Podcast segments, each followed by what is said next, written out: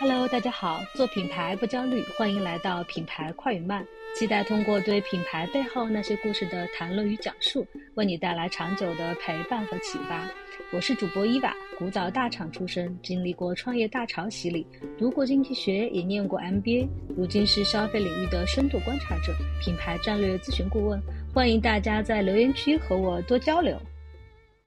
从这期开始，我们来聊国货美妆。那么我大概会用五到六期吧，把国货美妆的发展历程以及现在的一些头部玩家进行一个脉络上的梳理和解析。我们就话不多说吧，直接开始。首先来看一下中国化妆品市场目前的一个发展状况。从规模上来看的话，因为中国其实是从真正的萌芽，也就是八十年代，如果从这个时候起算的话，其实也不过是三四十年的时间。但现在中国已经是全球的第二大化妆品消费市场。仅次于美国，那排在中国后面的呢就是日本。从增速上看，因为我们从零起步，在八七年的时候，中国的化妆品的产值才只有十八亿元，生产企业也只有一百家左右。那么发展到两千年的时候呢，产值已经达到了一百三十八亿。也就是说，这十几年间，化妆品的这个行业的产值年均增长率达到了百分之十八。这其实是一个从无到有的一个阶段。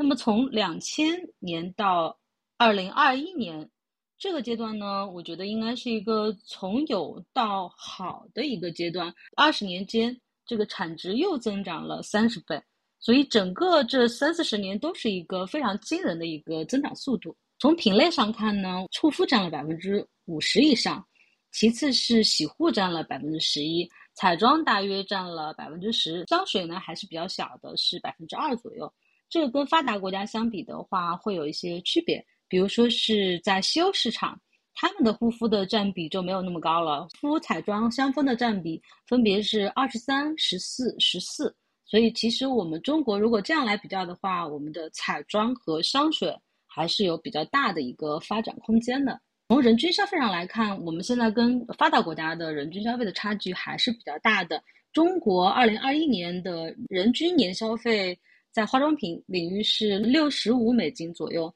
美国人的话，他们每年消费在化妆品上是三百零九点五美金。那么跟韩国人啊、日本人啊，包括德国、法国相比呢，我们也大概都是占他们的四分之一。而且我们中国的这个人均消费是低于全球的平均水平。这样说的话，虽然我们前些年经历了一个高速的发展，现在仍然还是有一个很高的增长的空间的。从市场占有率来看呢，现在中国的化妆品市场依然还是外资集团拥有一个更高的市场占有率。在一个二零二一年的一个统计里面呢，外资品牌占据前六的位置，合计占了百分之三十五点六的市场份额。排在最前面的，我们可以看一下，就是欧莱雅、宝洁、雅诗兰黛、资生堂。LVMH，还有联合利华等等，这些全部都是国外的集团。我们在前面的节目里面也都曾经一一的分析过这些巨头。从渠道上看呢，现在电商已经发展成了第一大渠道。二零二二年的一个渠道占比是电商占了百分之三十一点三，已经是第一名了。第二名、第三名、第四名其实都差不多，就是 CSK 和百货。CS 是指什么渠道呢？就是像屈臣氏，包括我们在比如说是一些低线城市看到的这种化妆品的一个呃专营店等等这一类的话，就是叫做 CS。KA 的话就是商超百货，比如说是呃我们以前都很知道沃尔玛呀、家乐福啊等等这样的一些商超卖场，他们叫做 KA。还有百货，百货的话就是商场专柜。这三个渠道呢占比差不多都是百分之二十左右，是相差不多的。所以他们三个是除了电商之外的其他的三个主要的渠道。从现在市场上的主要玩家来看呢，也出现了国内的一些大的集团，比如说是珀莱雅、泰坦尼，就是那个薇诺娜这个品牌的母公司，然后还有华西生物这些龙头企业。不过他们的规模跟外资比起来的话还比较小，因为我们之前也提到过，像欧莱雅、雅诗兰黛啊这种都是千亿以上的规模。那中国呢，现在这些集团。他们的年营收还都不超过百亿，就最大的可能就是家化的七十多个亿。从市场细分上来看，现在大众市场和高端市场的占比大约是七三分，也就是说，我们的中国的化妆品消费还是以大众市场为主。那么在高端市场呢，可以说外资几乎把持了中国的高端市场，中国的这个本土的品牌在高端市场上是缺位的。二零二二年高端市场排名前三的就是欧莱雅、雅诗兰黛和 LVMH 的三大集团，市场占有率呢就分别是百分之十八、百分之十四和百分之九，这是非常高了，比那个大众市场上的这个集中度是要高的。接下来我们就。来看一下中国化妆品市场的一个发展历程。大体上我是分为四个阶段的，我先来简单的讲一下这四个阶段是怎么样来划分的。第一个阶段我把它叫做早期萌芽，早期萌芽也就是说在上世纪的七八十年代，哦，外资的这些品牌和集团还没有进入中国市场的时候，那时候中国其实还不存在真正意义上的一个化妆品市场。主要就是一些过去的一些厂家，他们生产的像雪花膏呀、润肤油啊这样一些非常基础的产品。那么这个就叫做萌芽阶段，它主要就是呃百雀羚啊、美加净啊这样的一些从解放前一直呃继续运营下来的一些呃工厂和品牌。八零年代末到两千年之之间的这一段阶段，就大概有十五年的时间吧。这个阶段呢，就是一个第一次大发展的一个阶段。这个阶段呢，有两个比较重要的点。第一个点就是中国首批民营化妆品企业逐步成立了，比如说广东的小护士啊，江苏的丁佳怡等等，他们就是在这个阶段是首批成立的这个民营化妆品企业。因为我们刚才也提到了，就像萌芽阶段的那个，像佳化的这个呃美加净啊，什么百雀羚啊什么的，这些都还是。国营的、国资的，现在呢出现了民营的这个化妆品企业。同期另外一个点就是跨国公司，跨国公司也在这个阶段是进入到了中国。比如说呢，在玉兰油，玉兰油就是八九年第一个进入中国的。九零年雅芳也把这个直销的这个模式带到了中国。一九九四年兰蔻就已经在中国开设了专柜。这个阶段就是第一次大发展，首批民营企业和首批的。跨国公司进入到了中国市场，接下来就是第二次的大发展。第二次的大发展呢，在两千年到二零一六年，外资集团就开始把一些中端和高端的品牌引入到了中国市场，属于一个外资的一个黄金时代。基本上在本土的一二线市场碾压了那个中国的本土品牌。在低线市场上呢，同样也出现了消费升级。就原来国货，比如说小护士、大宝所占领的低线城市的这些消费者，他们的升级是出现了代表品牌，像珀莱雅、韩束这样的一些呃本土的品牌。这些品牌是比以前的小护士、大宝作为了一个升级的品牌。第三次的大发展。就是二零一七年到现在，我把它叫做一个新消费的一个阶段。随着呃产业链的成熟，催生了一大批的新消费品牌，同时也由于社交媒体的红利和一些成分党的崛起，国货呃美妆企业的上市进程也在不断的加快。完美日记三年时间就在美国上市，是一个非常具有代表性的一个案例。我们接下来就把这四个发展阶段。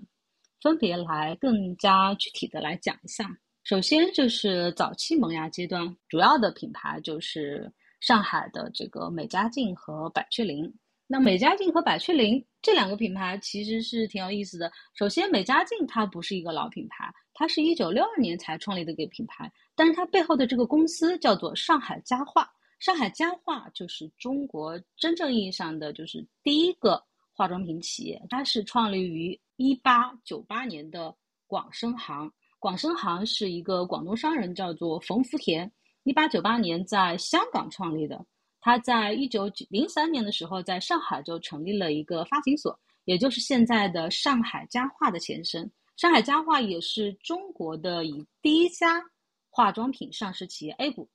可以说是一个百年老店。那么。美加净呢，就是上海家化在一九六二年推出来的一个品牌。美加净诞生之后呢，它其实创下了多个第一的，因为在那个年代是，我们可以说市场是完全是空白的，市场占有率高达百分之二十，这真的是是非常高的。销售额在九零年的时候也已经到达了这个三亿元，这是一个非常巨额的数字。所以说，在当时美加净是国内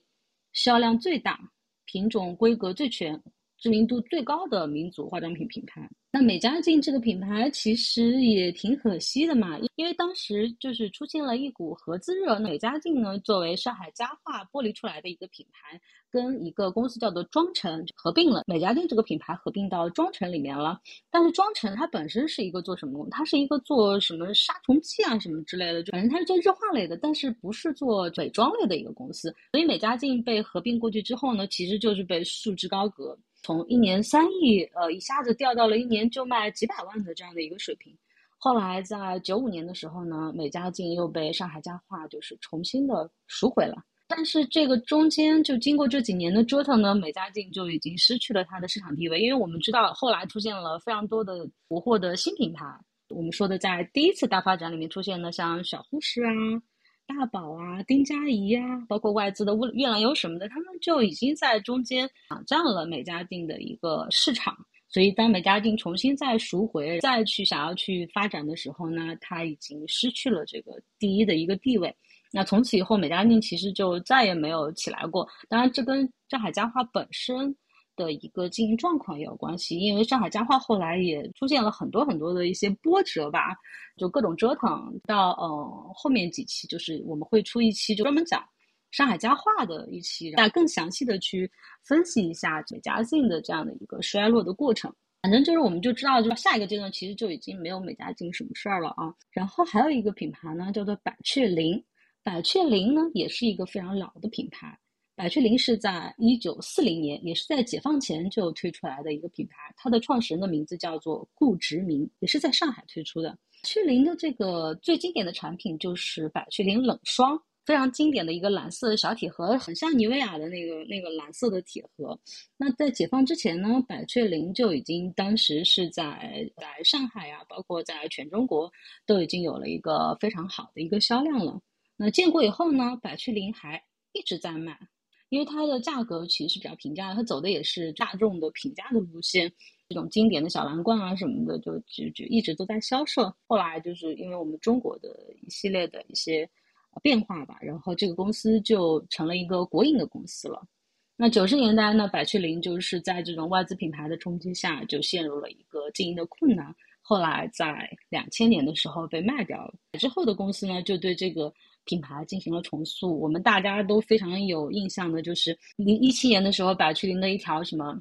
神广告，和那个局部气候调查局嘛，我记得好像是推推出来的一个一镜到底的民国风的长图，刷爆了朋友圈，带来了三千万加的一个阅读。这个其实就是百雀羚复兴的那个阶段，就是最火的一次事件吧。现在的百雀羚也算是老国货复兴的一个比较成功的案例。去年的话，大概是做了三十亿左右的一个销售额。在这个萌芽阶段，我们所讲的主要的两个品牌就是美加净和百雀羚两个品牌呢。其实到后面第一次大发展的时候，就都已经不太行了。那我们到第一次大发展，主要的几个品牌是什么？小护士、大宝、丁佳怡，他们都是在八六年到两千零一年之间创立的首批民营的化妆品企业。同期的这个矿物公司进入中国的这样的一些品牌，包括欧莱雅、宝洁、资生堂等等。这个阶段有有一个什么样的一个变化？国货品牌第一次大发展是从大广告加大渠道开始的，也有了品类细分。比如说以前的消费者，他就是一瓶雪花膏，我就整个脸就就好了，我不不需要有。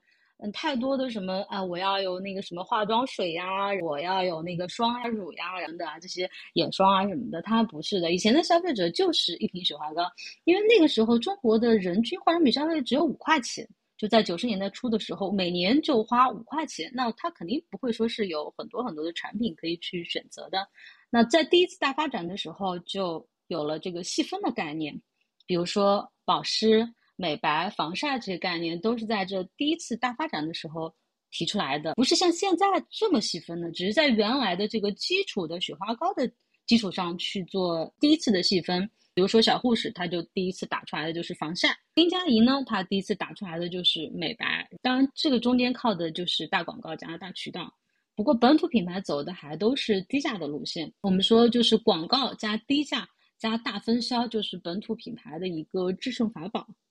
我们就简单看几个品牌吧。第一个就是小护士，小护士是九二年在深圳创立的，创始人叫做李志达。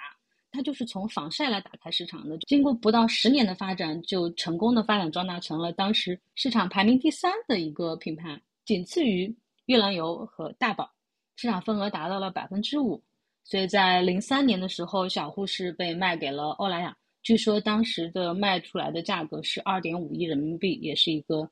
巨额的数字。那么这个故事呢，我们之前有讲过啊，就在欧莱雅在中国的爱恨情仇里面讲过，大家有兴趣的话也可以去听一下。那么小护士为什么成功？第一是它是从防晒这个细分市场切入的，是比较新的；第二，它也是很舍得砸广告；第三，价格非常的低，就是走量；第四就是渠道铺的很广。据说小护士的销售网点在卖给欧莱雅的时候，它的销售网点达到了二点八万个，所以它真的是一个就是渗透到毛细血管的这样的渠道。跟消费者接触面最大的护肤品牌之一。第二个讲的品牌就是大宝，就如果你是八零后，你肯定对大宝的印象会非常深的，因为他当时在呃电视上面打广告打的是很厉害的。大宝天天见，要想皮肤好，早晚用大宝，非常洗脑的。我到现在都是随口一说都都能够说出来的这种这种广告。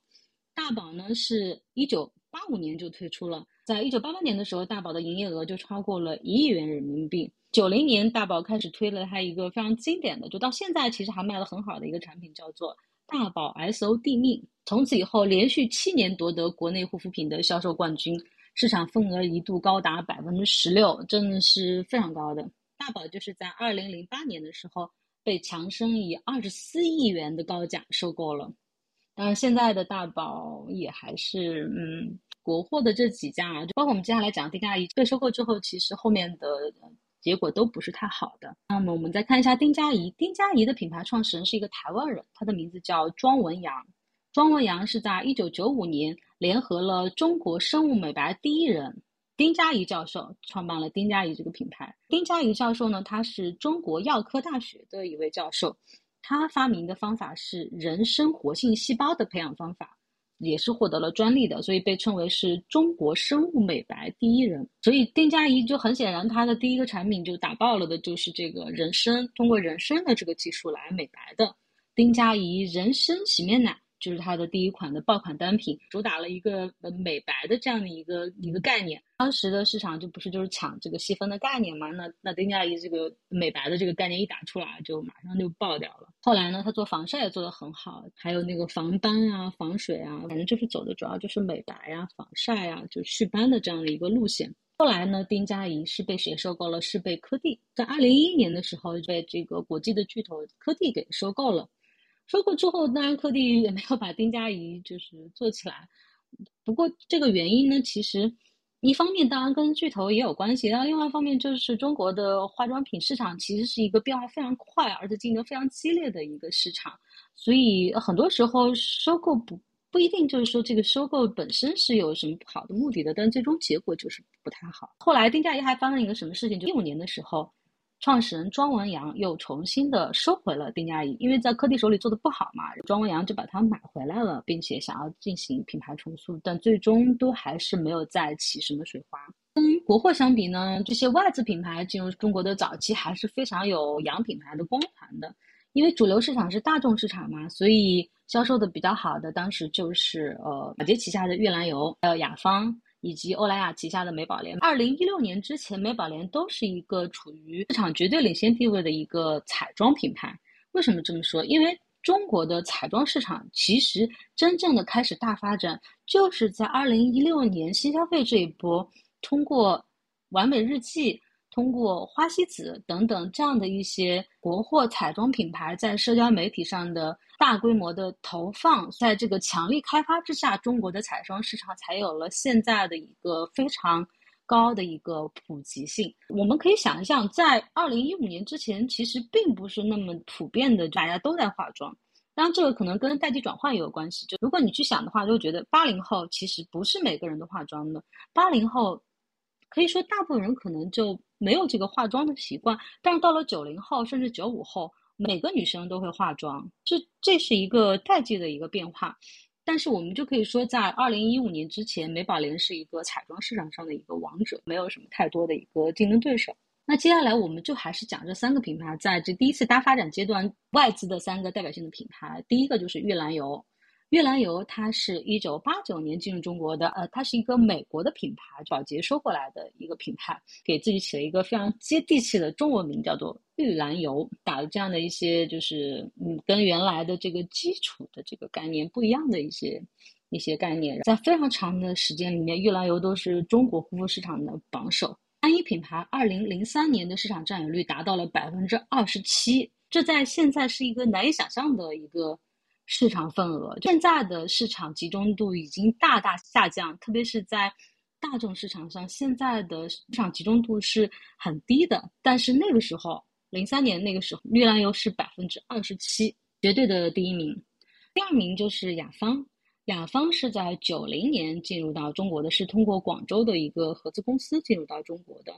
雅芳开创的模式就是直销，因为雅芳其实是一个非常古老的公司，那它一直都是做直销的。所以他在中国呢，也是做直销，找一些年轻的女性进行培训，在呃通过这个直销的方式进行推广。这种模式其实是非常轻资产的，所以雅芳可以非常快速的占领市场。这样说吧，如果你是八零后，其实，在你在念高中、念大学的这个阶段，其实你接触到非常多的这个雅芳的销售人员，就是这些年轻的女孩子，她们会进入到宿舍啊，或者在街头啊等等啊，会向你推销这个雅芳的化妆品。所以雅芳呢，在九七年的时候。营收就已经达到了十亿元，这也是非常高的一个数字。但是在九八年的时候，中国出了一个政策是什么呢？就是禁止传销。哪方呢？它其实就作为被禁止的一个模式，它就停止了它的直销运营，改成了专卖店。但是雅芳专卖店，因为雅芳它直销模式本来就是一个轻资产的模式，它不大可能说，哎，我现在就是又开始重资产的投入去做自己直营的这个专卖店，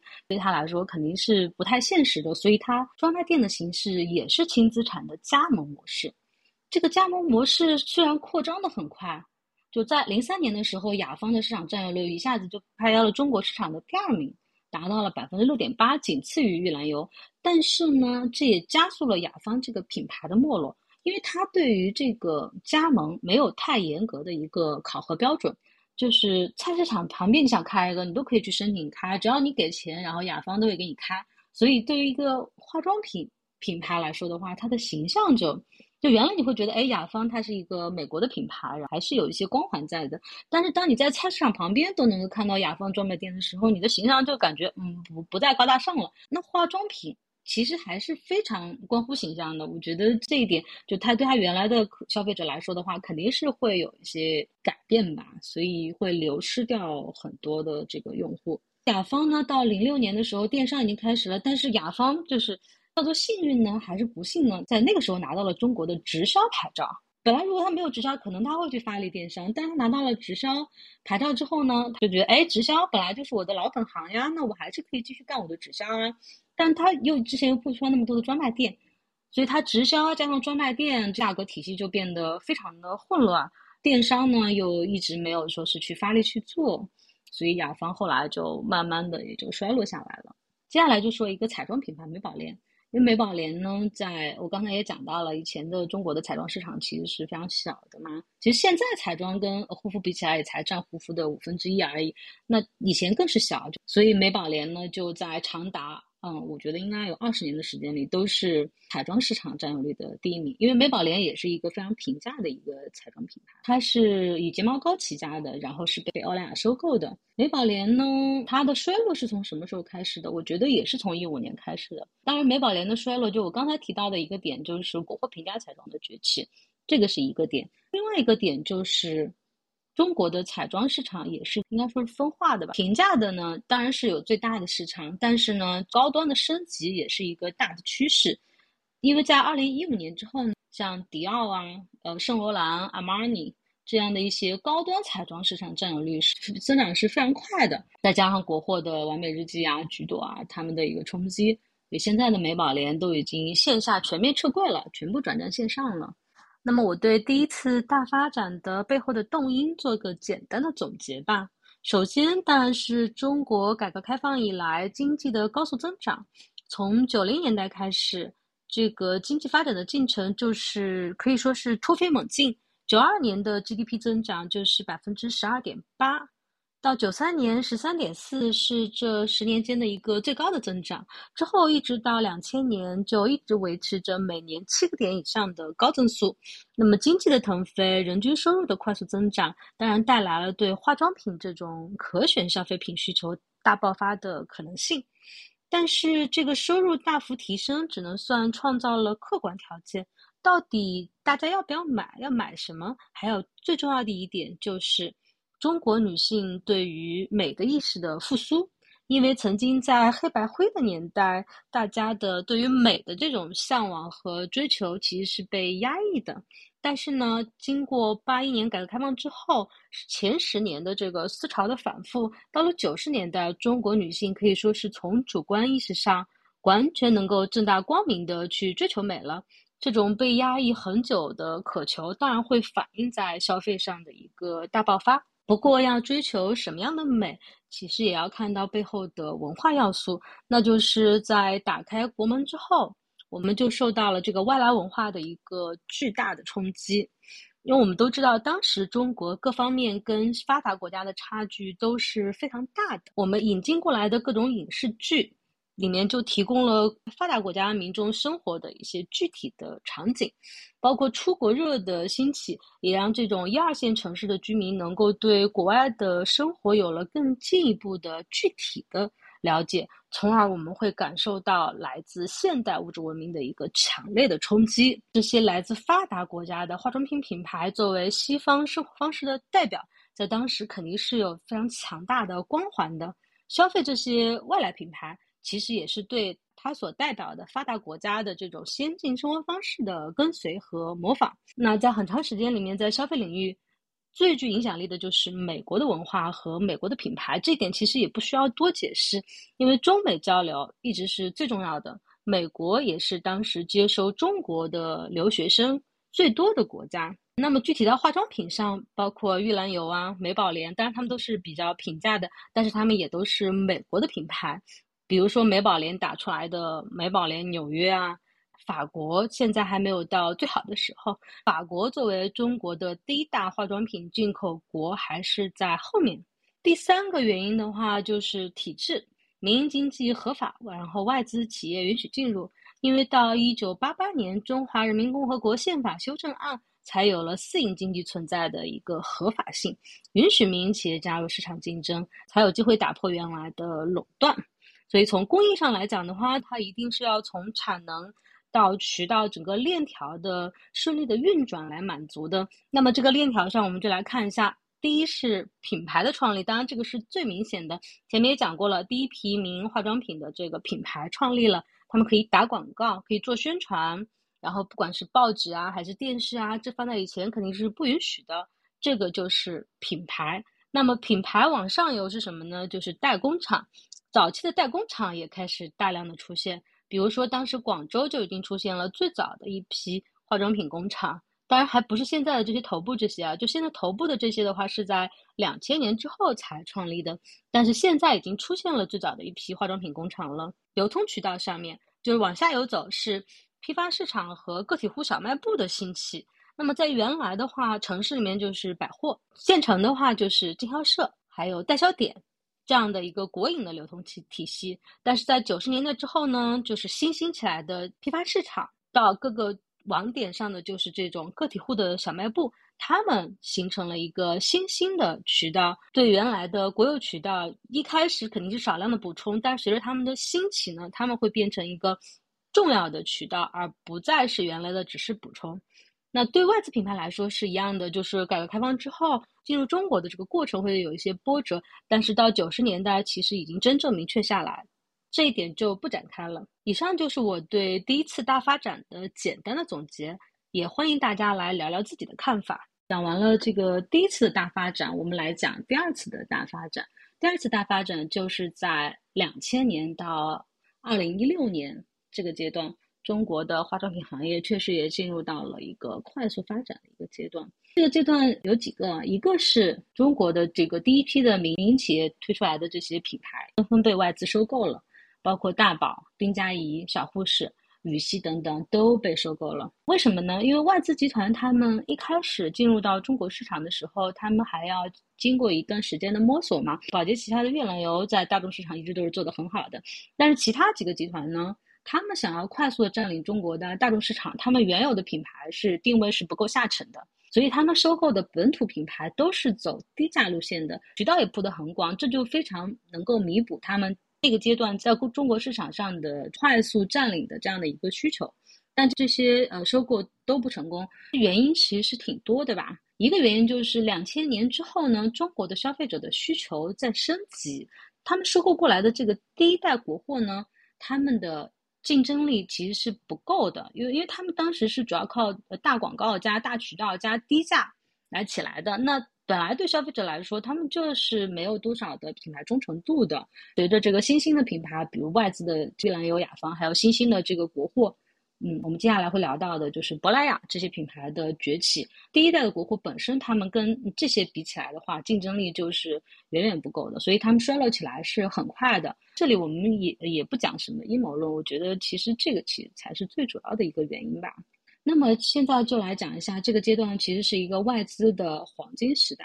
外资的这些集团，他们研发呀、营销呀各方面都有非常大的优势，所以他们迅速的在这个竞争中取得了一个强势的地位。两千年到二零一六年这个阶段，外资的终端品牌迎来了一波崛起，大概在二零一零年左右达到了一个顶峰。这些终端品牌主要是包括像倩碧。威姿还有碧欧泉这样的一些呃国外的品牌，大众品牌玉兰油是比较稳定的。我们刚才也讲了，它长期都处于霸榜的这个位置。但是终端品牌呢，我刚才提到的这几个品牌，他们在二零一零年达到了顶峰。我刚才讲了，第一次消费升级就是从原来的什么美加净啊、百雀羚啊这些基础的需求，升级到了像小护士，还有像玉兰油这样的一些更细分的一个需求，以及这个更更新兴的一些品牌。现在的第二次消费升级呢，从从上一次的这个小护士啊，什么大宝、玉兰油，又开始升级到了，嗯，像低线品牌可能就升级到了像珀莱雅这样的品牌，那么高线城市呢，可能是升级到了这个终端品牌，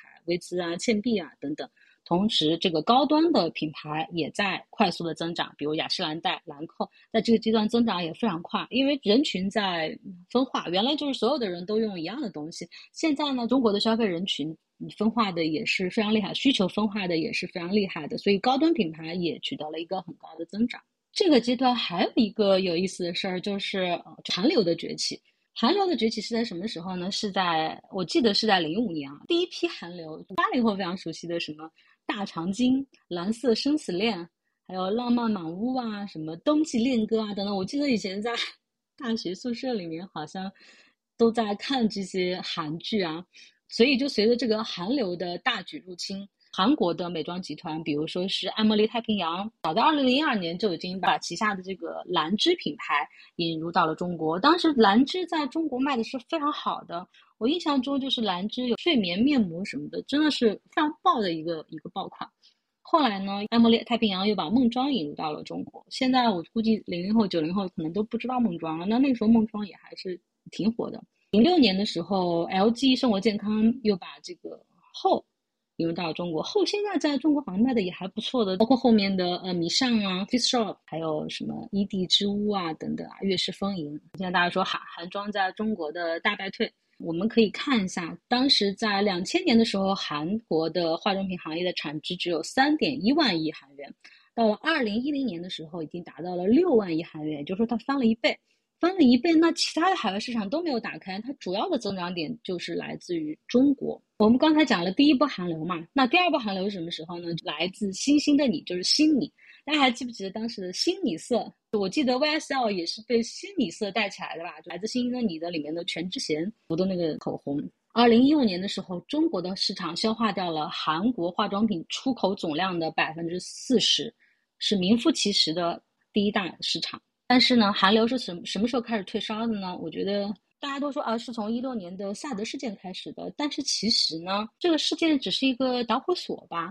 本身在一六年之后，中国的大众市场竞争就开始非常的激烈了。那里面包括了什么？里面包括了原来的这些国货，也包括了新兴起来的新消费品牌，也都是对平价感行货的冲击。比如说是呃彩妆的这个完美日记啊，护肤品当然了，就 Home Facial Pro 啊等等啊，这些都对平价的韩妆形成了替代。韩妆呢，它如果想升级呢，它在高端市场又非常的缺乏技术积累和文化积累。我们都知道，高端是需要这两个点的，一个是技术积累。韩妆大家都觉得韩妆用了就是可有可无，用了跟没用也差不多嘛，没感觉到有什么功效。文化呢，韩国的就除了韩流这种流行文化，但是真正的讲到提升高端品牌，能够支撑高端品牌的这种文化的积淀。我觉得韩国品牌是没有的。韩国品牌本身呢，其实是非常以销售为导向的。大家没发现吗？就韩国的这些爆品都是来得快，去得也快，一下子就网红了，然后火爆一时。感觉韩国的这些集团耐心和决心，我觉得跟日本集团比起来的话，还是区别还是挺大的吧。另外一点就是中国的新兴的消费者对于成分功效的这个需求，这可能跟刚才的这个技术积累也是有关的。大家对功效有更高的需求，男装呢它就没有能够满足这个需求，因为它没有及时的更新换代，所以韩妆就渐渐的在中国市场上就没落了。刚才讲的都是外资，接下来就讲一下国货品牌。国货品牌也进行了一次升级，就从原来的这个小护士。呃，大宝等等，升级到了珀莱雅、韩束，还有自然堂这样的一些品牌。所以，我们接下来讲一下这些品牌。这些品牌，它主要是靠渠道红利和营销红利起来的。它的形象比上一代的这个小护士这样的国货会更加的时尚。但是如果要说它产品，我觉得，嗯，它的产品其实主要还是跟着国际品牌走。就在他们兴起的那个阶段，还很难说是。有有独立的呃研发，或者说能够自己去主导原创的做一些东西，包括像名字也都是带着时代的印记的。我们先来看一下珀莱雅，它的创始人就是方玉友和侯君成。侯君成是方玉友的姐夫，他们两个原来都是在化妆品行业从事经销的，所以他们通过成十年的积累，二零零三年的时候，靠着手里已经有的资本，还有他们强大的渠道资源。创立了珀莱雅公司。珀莱雅公司，因为他们本来就有非常好的一个渠道，也有这个打工的资源，所以他们一开始做起来的时候是非常顺利的。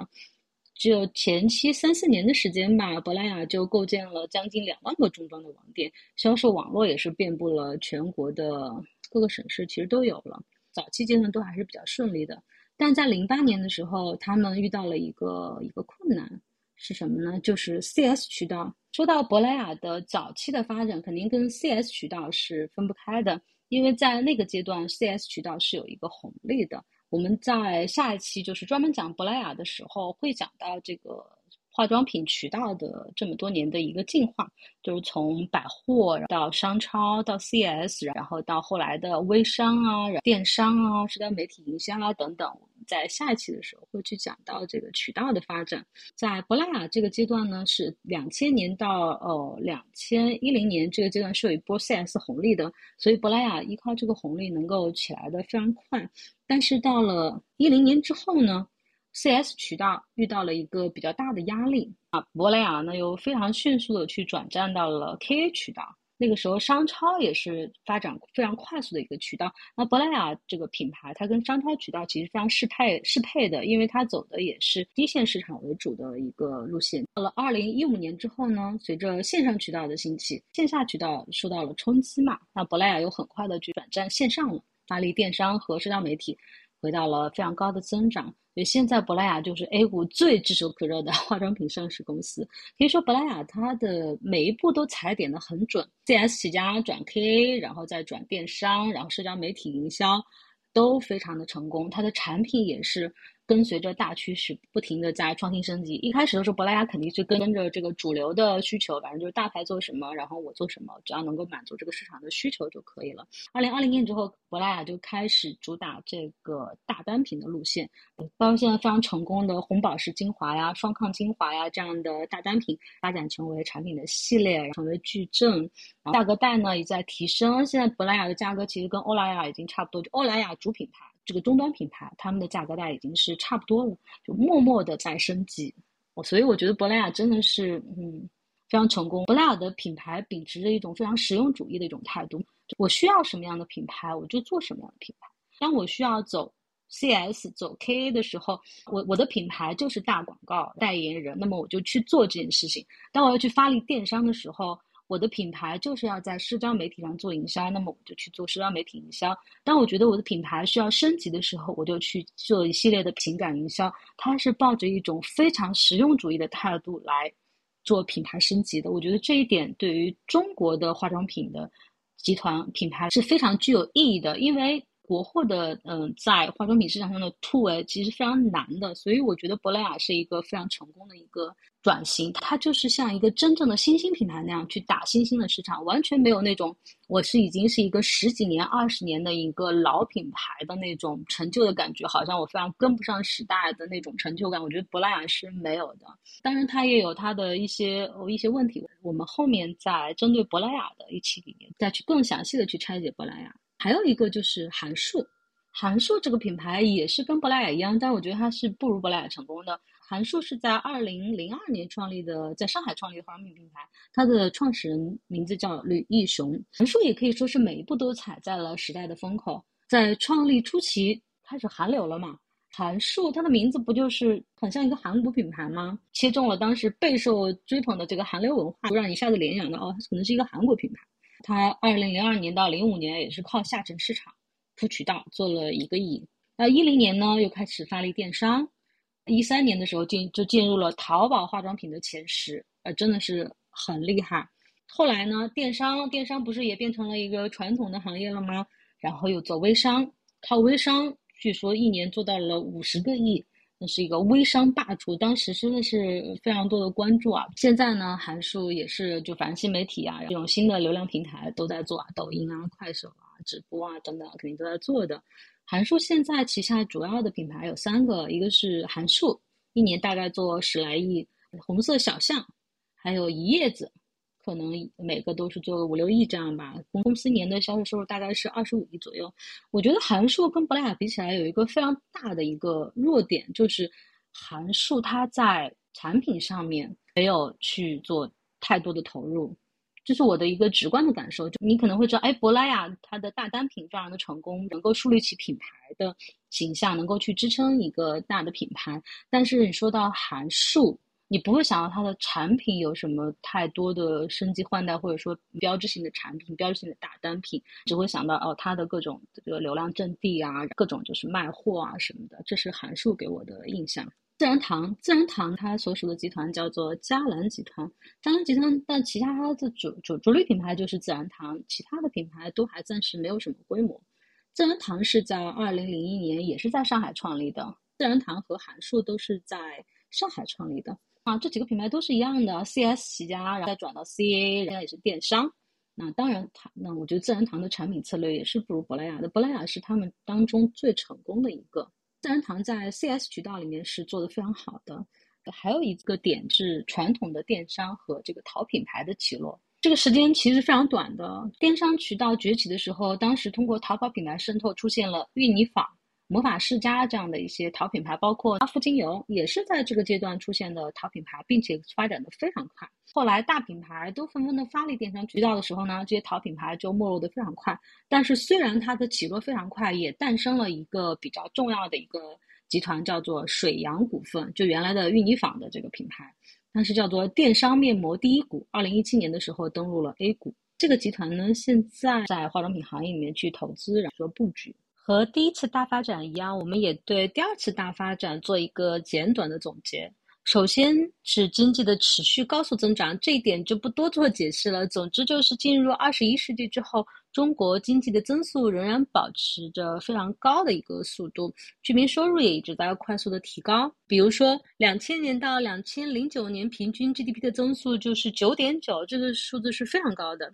其中，零七年达到了十四点二，是中国经济发展的一个巅峰。到一零年之后，虽然有所放缓，但是还是保持着一个可观的增长水平，至少在六以上。